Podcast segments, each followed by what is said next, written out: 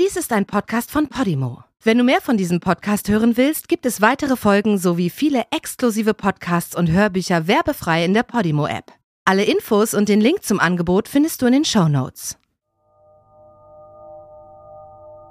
Der Kriegsmönch Wir befinden uns im Jahr 2020. Im dänischen Staatsgefängnis in Frieslöselil sitzt ein Mann das 34. Jahr seiner lebenslangen Haftstrafe ab.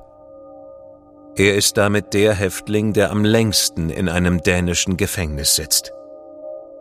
Er nennt sich selbst einen Kriegsmönch und ist begeistert von den Theorien über die Macht der Freimaurer. Bekannter ist er jedoch wegen des Raubmordes an einem Taxifahrer. Die Ereignisse rund um den Taximord haben Dänemark schockiert.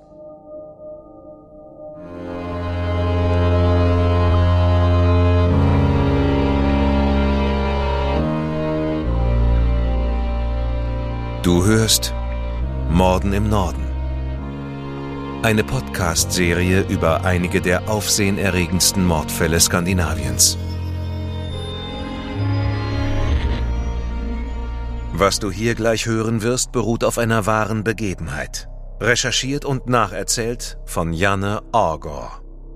Diese Nacherzählung basiert auf der Berichterstattung diverser Medien zum Sachverhalt dieser Tat.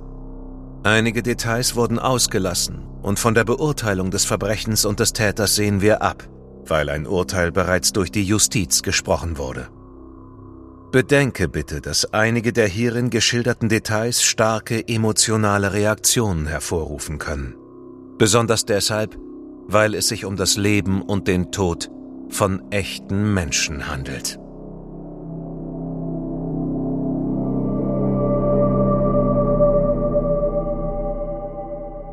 Am frühen Samstagmorgen des 20. Oktober 1985 fuhr eine junge Frau auf ihrem Rad entlang des Parks Moorbeerhauen in Albertslund im Westen Kopenhagens nach Hause.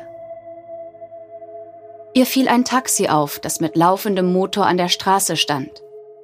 Der Fahrer saß über das Lenkrad gebeugt auf dem Fahrersitz. Die junge Frau zögerte.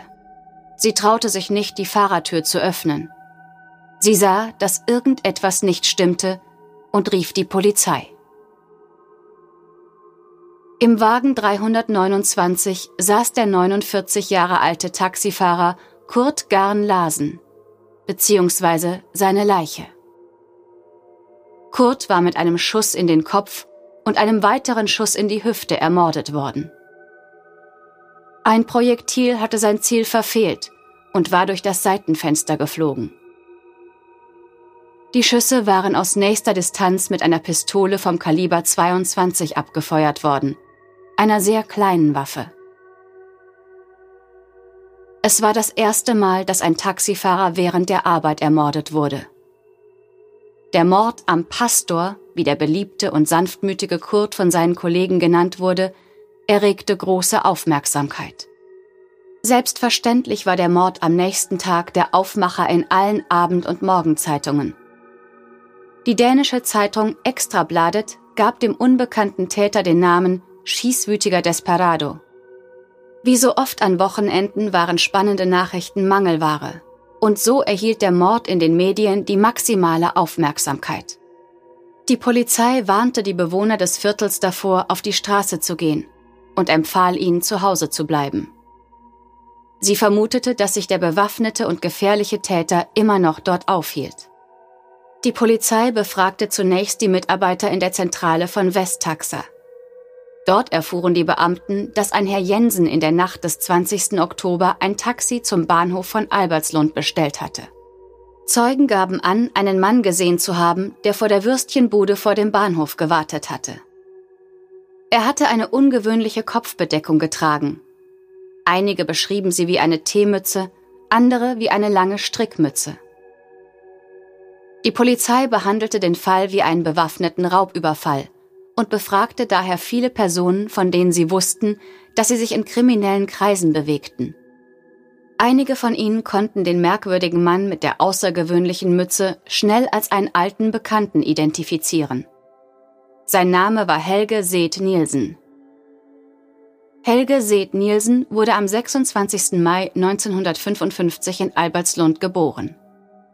Damals war das kleine Dorf noch ein neuer und grüner Vorort Kopenhagens und lockte viele Familien aus der Großstadt an. Der Ort mit den vielen Reihenhäusern hatte zu diesem Zeitpunkt etwa 3000 Einwohner. Aber der Stadtteil entwickelte sich rasant und neben den kleinen Häusern entstanden mehrgeschossige Wohnhäuser aus Beton.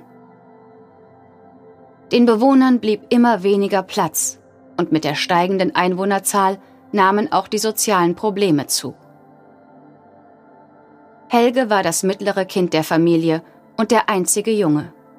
Er hatte eine große und eine kleine Schwester. Alle Kinder waren im Abstand von jeweils nur einem Jahr geboren. Seine Mutter Sophie stammte aus Grönland, sein Vater Thorwald war Däne. Die Eltern hatten sich in Nuuk kennengelernt, der größten Stadt Grönlands, die damals noch den Namen Gotthub trug. Der Name Nuuk bedeutete Landspitze und verwies auf die Lage der Stadt an der südlichen Westküste der größten Insel der Welt.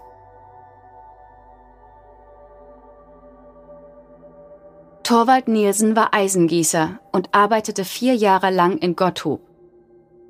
Dort lernte er die gleichaltrige Sophie Brigitte Seetzen kennen, die einer grönländischen Fischerfamilie entstammte. Sie heirateten und zogen ein Jahr später nach Dänemark, wo Torvald eine neue Anstellung gefunden hatte. Ihre Kinder wuchsen in einem liebevollen und stabilen Zuhause auf, mussten aber häufig auf ihren Vater verzichten. Torvald verbrachte viel Zeit auf der Arbeit und ging seinem Hobby nach dem Billardspielen. Sophie musste sich allein um die drei kleinen Kinder kümmern. Sie lernte immer mehr Dänisch und fand bald einen Job als Reinigungskraft in einer Plätzchenfabrik. Eine von Helges Schwestern bezeichnete ihn als süßen und fröhlichen Jungen. Ihm wurden von seiner Mutter nur wenige Grenzen gesetzt und im Gegensatz zu seinen Schwestern musste er im Haushalt nicht mithelfen. Als Helge zwölf Jahre alt war, wurde er Opfer eines schweren Unfalls. Er hatte Feuerwerk aus einem Auto gestohlen und als Glut aus seiner Pfeife in seine Tasche fiel, kam es zu einer gewaltigen Explosion. Helge erlitt schwere Verbrennungen an seinen Fingern, von denen ihm einige im Krankenhaus amputiert werden mussten. Zudem wurde ihm Haut von seinen Oberschenkeln in den Schritt transplantiert. Schon als Kind litt Helge unter Angstattacken. Er malte sich große Katastrophen aus und litt unter dem Gefühl, dass er vom Tod umgeben sei. Wie seine Schwestern besuchte er die Schule in Frieslöselil. Aber seine Schulzeit war alles andere als glücklich. Er akzeptierte keine Autoritäten. Er war sehr klein, beinahe schmächtig. Er wurde von anderen Kindern gehänselt und bekam den Namen Grönlandhelge. Nach einem Vorfall, als Helge einem seiner Lehrer nach einem Streit im Klassenzimmer ein Buch an den Kopf schlug, flog er von der Schule. Der gerade einmal 13 Jahre alte Helge verbrachte daraufhin viel Zeit im Einkaufscenter in Albertslund. Er rauchte Haschisch und klaute in den Geschäften. Es dauerte nicht lange, bis er zum ersten Mal LSD ausprobierte und sich von einem Ladendieb zum Autoknacker und Einbrecher entwickelte. Er kannte keine Grenzen, legte seinen Namen Helge ab und ersetzte ihn durch den Namen seines grönländischen Großvaters, Seth. Ende der 1960er Jahre und zu Beginn der 1970er Jahre nahmen die Jugendproteste in Kopenhagen zu. Auch in Albertslund gab es ein Jugendcenter, zu dem Erwachsene keinen Zutritt hatten. Gemeinsam mit seinem besten Freund Peer zog Seth dorthin. Mit drei anderen Freunden bildete er eine kleine Gang, die überall im Viertel Einbrüche beging. Die Polizei kannte Seth bereits und nach mehreren Anzeigen wurde er in ein Heim für Jugendliche in Jütland eingewiesen. Nur wenige Monate später war er schon wieder zurück in Albertslund. Hier machte der inzwischen erwachsene Seth seine ersten Erfahrungen mit Morphium und wurde schnell abhängig. Während einer längeren Haftstrafe, die er im Staatsgefängnis Nyborg verbüßte, machte er eine Lehre zum Schlosser. Nach seiner Entlassung zog er mit seinem Freund Peer nach Svendborg, wo er auf der Werft Arbeit fand. Aber auch hier in Südfünen konnte er sich von seiner Vergangenheit nicht lösen und fiel zurück in seinen alten Lebenswandel. Er wurde zum inoffiziellen dänischen Meister im Einbrechen. Und mit seinem Wissen und seiner Erfahrung als Schlosser wurde er immer besser. Mit einer Rohrzange konnte er den Zylinder eines Schlosses entfernen und beging auf diese Weise mehrere hundert Einbrüche. Die Polizei der Region Fünen hatte alle Hände voll damit zu tun, die vielen Einbrüche zu untersuchen und die Ursache für die großen Mengen an Haschisch und LSD zu finden, die in die kleine Provinzstadt gelangten. In der Zwischenzeit war Seth wieder in die Hauptstadt gezogen. Hier hörte er auf, kleine Einbrüche zu begehen und konzentrierte sich darauf, Tresore mit einem Schweißbrenner zu knacken. Es schien, als könne ihn nichts und niemand aufhalten. Er genoss das Leben in vollen Zügen und ohne jegliche Grenzen. Nach einer weiteren Anzeige wurde Seth in das Gefängnis in Herstedt fester Mit Hilfe einiger Schraubzwingen und zusammengeknoteter Bettlaken gelang es ihm, über eine Mauer von dort zu entkommen. Er hielt es zwei Tage in der Freiheit aus, bevor er sich selbst der Polizei stellte. Bei seiner Flucht über die Mauer hatte er sich schwer am Knöchel verletzt. Zurück im Gefängnis wurde er behandelt und bekam eine große Dosis Medikamente, um die Schmerzen in seinem Knöchel zu mildern. Diese Medikamente lösten bei Seth seine erste Psychose aus. Er sah sich selbst als den alten ägyptischen Gott, der seinen Namen trug. Den Gott der Wüsten, der Stürme, des Chaos und des Schutzes gegen Fremde. Seth wurde nach Nordwang verlegt, in die psychiatrische Abteilung des Krankenhauses von Glostrup, wo er weiterhin medikamentös behandelt wurde. Nachdem er einen Teil seiner Haftstrafe verbüßt hatte, veranlasste die Staatsanwaltschaft eine Untersuchung seines Geisteszustandes in einer psychiatrischen Spezialklinik des Justizministeriums. Dies war die erste von zahlreichen psychiatrischen Untersuchungen, und Seth hasste sie. Jedes Mal lautete die Diagnose, dass er in normalem Maße begabt und nicht verrückt war aber das hinderte die Staatsanwaltschaft nicht daran, ihn als gefährlich einzustufen. Zwischen seinem 18. und 30. Geburtstag saß Seth über elf Jahre in Haft. Vor seiner Entlassung aus dem Gefängnis von Herstedt-Wester im April 1985 hatte Seth seinen Mitinsassen versprochen, Drogen zu kaufen und sie ins Gefängnis zu schmuggeln. Aufgrund einer Zellendurchsuchung, bei der große Geldmengen beschlagnahmt wurden, blieben ihm nur 500 Kronen. Jetzt musste er das Geld für den Stoff selbst auftreiben, wie er später in seiner Biografie Ein Kriegsmönch hinter Gittern berichtete. Es wäre ein leichtes gewesen, das Geld wie üblich mit kleinen Einbrüchen zusammenzubekommen. Aber nur wenige Tage nach seiner Entlassung kam ihm die Idee, ein Taxi zu überfallen. Es dauerte nicht lange, bis er seine Idee in die Tat umsetzte. Als Kurt Gahn Larsen in dem bestellten Taxi vorfuhr, setzte sich Seth auf die Rückbank und zog seine Pistole. Er sagte, dies ist ein Überfall, ich will all dein Geld. Aber anstatt zu befolgen, was der Mann sagte, griff der Taxifahrer nach der Pistole. Der erste Schuss traf ihn in die Hüfte, der zweite in den Kopf und der dritte ließ das Seitenfenster in tausend Teile zerspringen.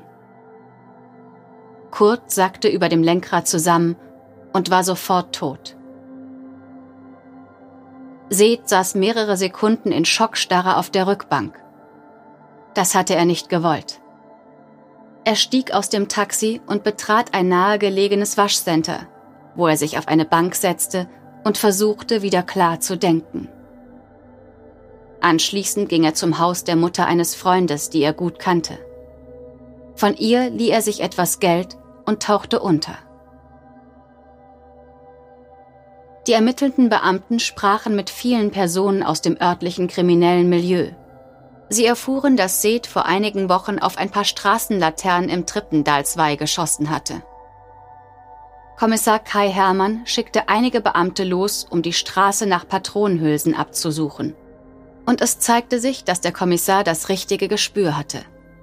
Sie fanden eine Patrone. Die ballistische Untersuchung ergab, dass es sich um die gleiche Munition handelte wie beim Überfall auf den Taxifahrer. Als die Polizei bereits nach wenigen Tagen Seth als Täter identifizieren konnte, wurde überall mit Fotos nach ihm gefahndet. Die Polizei sagte, dass er wie vom Erdboden verschluckt sei. Seth gab später an, dass er sich in dieser Zeit nicht anders verhalten hatte als sonst auch. Er war sogar in die Apotheke gegangen, um Medikamente gegen eine Mittelohrentzündung zu kaufen. Anderthalb Tage nach dem Mord wurde Seth verhaftet. Am 22. Oktober 1985 um halb fünf Uhr morgens umstellte ein Sondereinsatzkommando der Polizei die Wohnung, in der er sich gemeinsam mit zwei Freunden aufhielt. Die Wohnung lag in der Straße Galgebacken in Albertslund, nicht weit vom Tatort entfernt. Unter der Matratze bewahrte Seth eine kleine Pistole auf, aber er wurde verhaftet noch bevor er überhaupt daran denken konnte, sie hervorzuziehen. Nur mit einer Unterhose bekleidet wurde er abgeführt. Vor der Haustür hatten sich mehrere Bewohner des Hauses und andere Neugierige versammelt, und Seth musste wüste Beleidigungen und Beschimpfungen über sich ergehen lassen, während er zu einem der Streifenwagen geführt wurde. Das gleiche wiederholte sich im weiteren Verlauf des Tages vor dem Gericht in Glostrup. Unter den Taxifahrern hatte sich die Nachricht, dass der Mörder von Kurt verhaftet worden war, wie ein Lauffeuer verbreitet.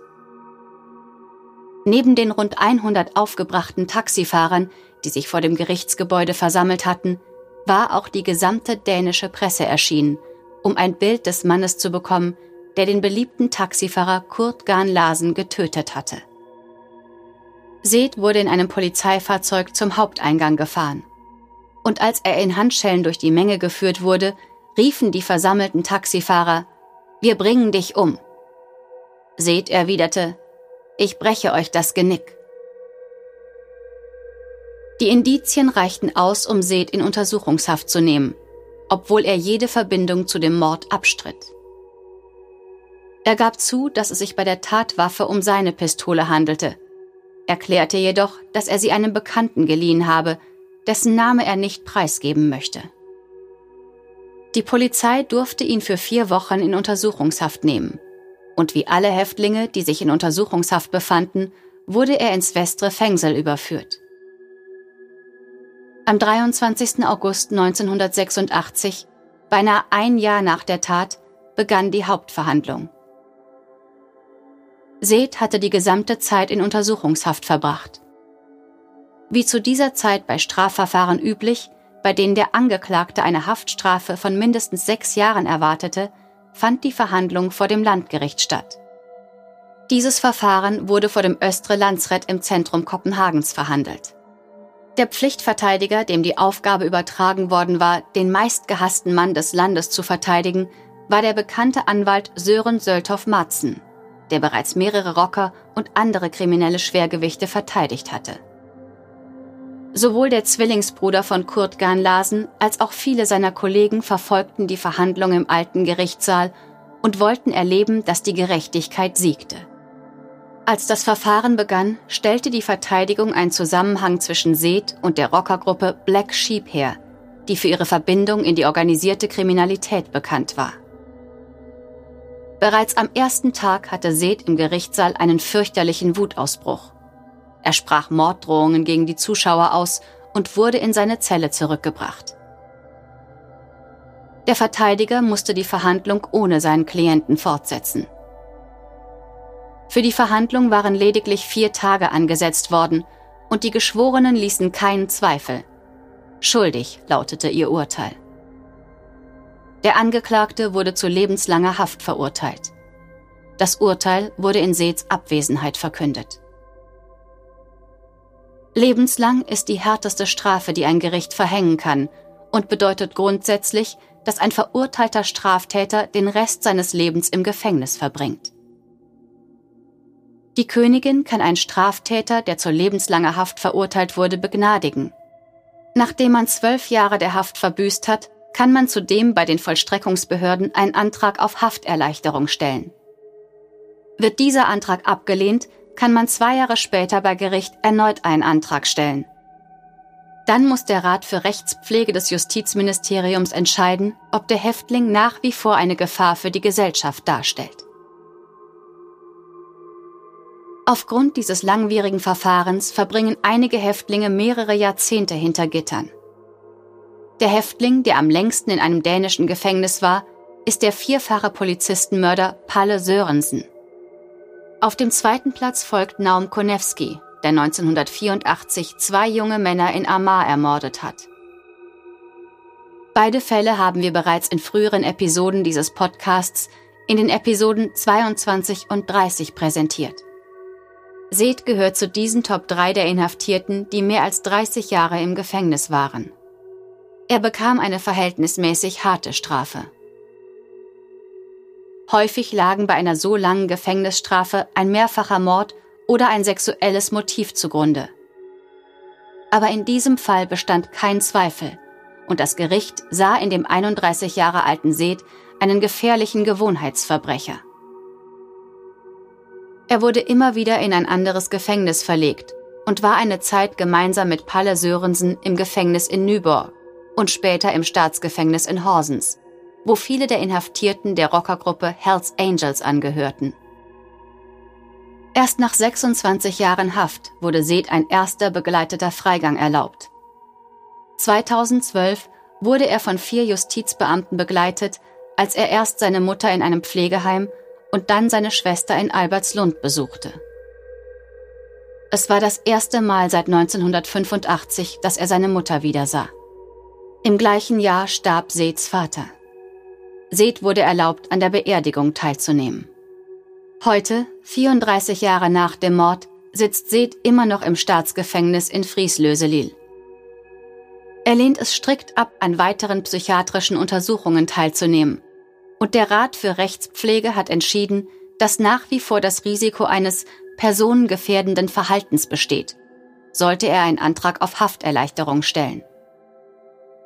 Diese Entscheidung wurde 2018 vom Amtsgericht Kopenhagen verkündet und im gleichen Jahr vom Östre Landsret, dem Landgericht, bestätigt. Seit seinem Haftantritt im Jahr 1986 hatte Dänemark sechs verschiedene Ministerpräsidenten und hat sich in der Zwischenzeit zu einem vollkommen anderen Land entwickelt. Die letzte psychiatrische Untersuchung, die vor fast zehn Jahren durchgeführt wurde, kam zu dem Ergebnis, dass Seth kein Psychopath ist, trotz seiner Liebe für Verschwörungstheorien. Er ist auch nicht paranoid. Aber die Vollstreckungsbehörde ist zu der Entscheidung gekommen, dass Seth aufgrund seiner Persönlichkeit, seiner früheren Straftaten, seiner Medikamentensucht und seiner fehlenden Bereitschaft zur Kooperation weiterhin ein personengefährdendes Verhalten aufweist. Diese Entscheidung wurde vom Gericht bestätigt. Seth ist in der Haft alt geworden. Er hat sich immer wieder neue Tätowierungen stechen lassen. Er war an einem Messerangriff beteiligt. Er hat Haschisch verkauft. Bei ihm wurden verbotene Mobiltelefone gefunden und er hatte immer wieder Auseinandersetzungen mit Justizbeamten. Und auch mit dem Journalisten, mit dem er 2014 gemeinsam seine Biografie schrieb. Das Buch ist eine Mischung aus Erinnerungen aus seinem Leben im Gefängnis und Seths Lieblingsthese, nämlich dass die Freimaurer die Kontrolle über die Welt übernommen hätten. Nach einer langen und mühsamen Diskussion wurde das Buch letztlich mit dieser Anmerkung des Verlags veröffentlicht. Die Arbeit für diese Biografie verlief nicht ohne Probleme. Die Zusammenarbeit zwischen dem Verfasser, der mit dem Schreiben dieses Buches beauftragt wurde, und Seth Seetzen hat sich derart festgefahren, dass sie eingestellt werden musste. Die Differenzen bezogen sich in erster Linie darauf, wie viel Platz den Freimaurern gegenüber den realen Ereignissen im Leben von Seth eingeräumt werden sollte.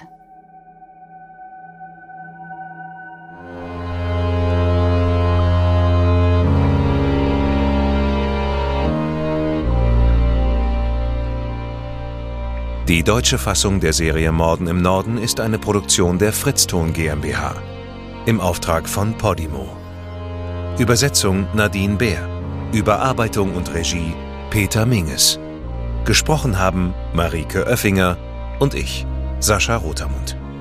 Aufnahme und Nachbearbeitung Christopher Gropp und Niklas Schipstadt. Projektleiter Lennart Bohn.